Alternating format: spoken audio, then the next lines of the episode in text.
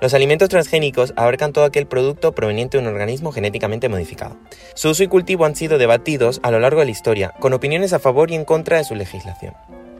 Actualmente, en España, solamente se permite el cultivo de maíz BT, un tipo de maíz transgénico resistente a plagas creado entre 1995 y 1999. Sin embargo, las empresas alimentarias tienen permitida la importación de este tipo de productos de otros países donde sí es legal su cultivo, como en Brasil, donde se obtiene la soja a través de una planta genéticamente modificada. Hoy exploramos el mundo de la ingeniería genética y exponemos los puntos a favor y en contra de esta práctica.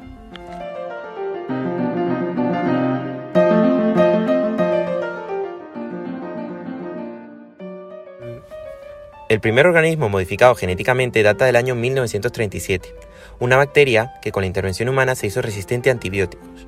No fue hasta 1974 cuando se modifica por primera vez la secuencia de ADN de un animal, un ratón para el estudio acerca del parvovirus SV40.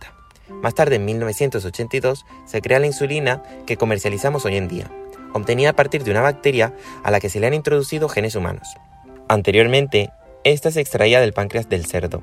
Otro alimento que marcó un hito en la historia de los alimentos transgénicos es el arroz dorado, creado en el año 2000 para suplir la carencia de vitamina A en países empobrecidos.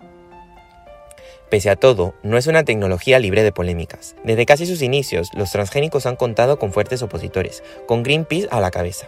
Uno de los principales argumentos de estas asociaciones en contra de los transgénicos es que son organismos que no se pueden dar en la naturaleza, lo que los hace inherentemente malos. José Miguel Mulet es catedrático en biotecnología. ¿Una vaca se da en la naturaleza? o una espiga de maíz? ¿Son organismos naturales? A ver, yo te puedo decir que el problema que están teniendo eh, las organizaciones ecologistas es que han tenido que ir cambiando su discurso. Al principio, su discurso era que los transgénicos eran peligrosos para la salud porque podían producir cáncer, podían producir mutaciones imprevistas y de hecho solo tienes que ver la propaganda de Greenpeace en los años 90 y en los 2000. Cuando pasó el tiempo y la gente empezó a comer transgénicos y no pasaba nada, tuvieron que cambiar porque el medio ambiente que iban a provocar desequilibrios y tal. Luego lo cambiaron de que el problema es que estaban patentados por grandes empresas y ahora, si te fijas, prácticamente los transgénicos han salido de la, portada.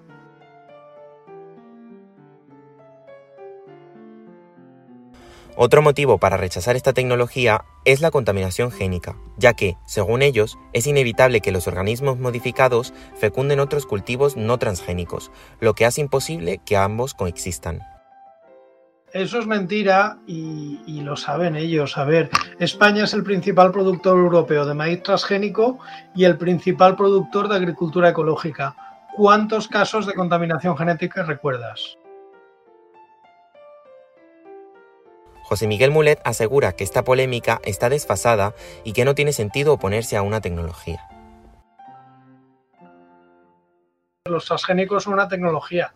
Lo de estar a favor de una tecnología o no es como estar a favor de los microscopios o estar a favor, no sé, de las neveras. Mm, es una tecnología que sirve para unas cosas y que la estamos utilizando. Y hombre, si, si vemos los números, pues es la tecnología que más rápida implantación ha tenido.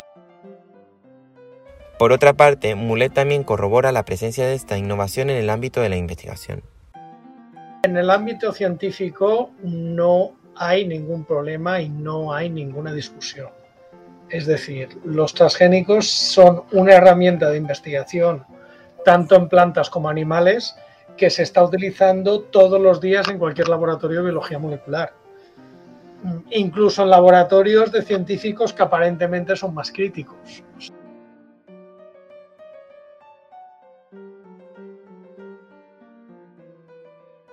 Pero, ¿qué opina la población sobre su consumo? Según el catedrático, a la gente no parece importarle la presencia de GMOs en su dieta.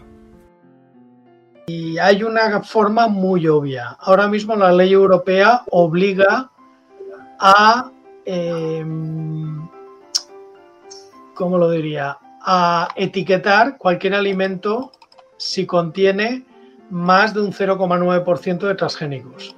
Y los productos que los llevan tienen que ir etiquetados. Y si vas a un supermercado, puedes encontrar productos con esta etiqueta. Pregunta a la gente si cuando va al supermercado busca esa etiqueta. Yo creo que es una prueba muy obvia de que no es algo que le esté interesando mucho a la gente.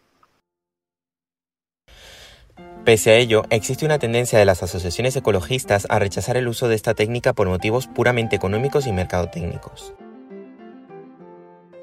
A ver, no hay una componente ideológica, hay una componente de marketing.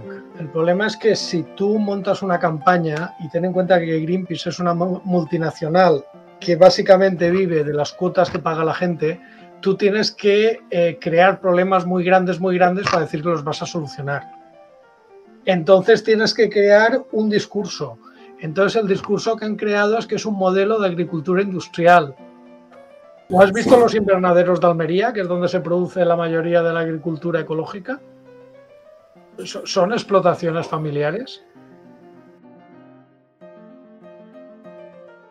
A esto se le suma la incapacidad de las empresas europeas para competir contra las norteamericanas cuando esta tecnología entró al mercado. Años 90, en ese momento las campañas de las nucleares y de las ballenas ya habían alcanzado sus objetivos. El Partido Verde Alemán y Amigos de la Tierra eh, empiezan a hacer ruido con el tema de la biotecnología vegetal, que era algo muy nuevo que no se sabía por dónde iba a tirar.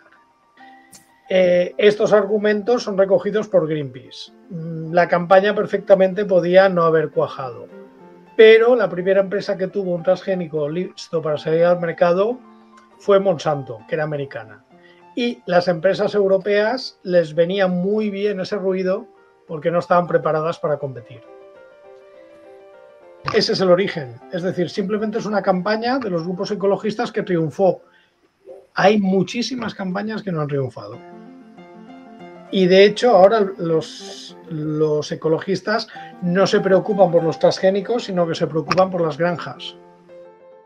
Por último, cabe plantearnos qué ocurrirá en el futuro. José Miguel Mulet vaticina el aumento de su uso y una Europa que, aún manteniendo la ley contra la producción de los productos transgénicos, sí los importará de otros países.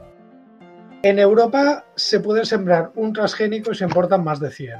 El futuro inmediato es que se importarán 200, 300 o 400. ¿Se van a sembrar? No. ¿Por qué? Pues porque tenemos un marco normativo y eso es muy complicado de cambiar. Hace falta un consenso y una unanimidad de mucha gente que nunca va a haber. Entonces, el problema es que la actual política europea los que ha fastidiado es a los agricultores, a los consumidores europeos. El panorama científico actual hace pensar que, debido al gran potencial que alberga esta tecnología, se ha de hacer un buen uso de ella y destinarla a mejorar la calidad de vida de las personas. A pesar de ello, las instituciones europeas se cierran a permitir que se beneficien de los organismos genéticamente modificados agricultores y consumidores.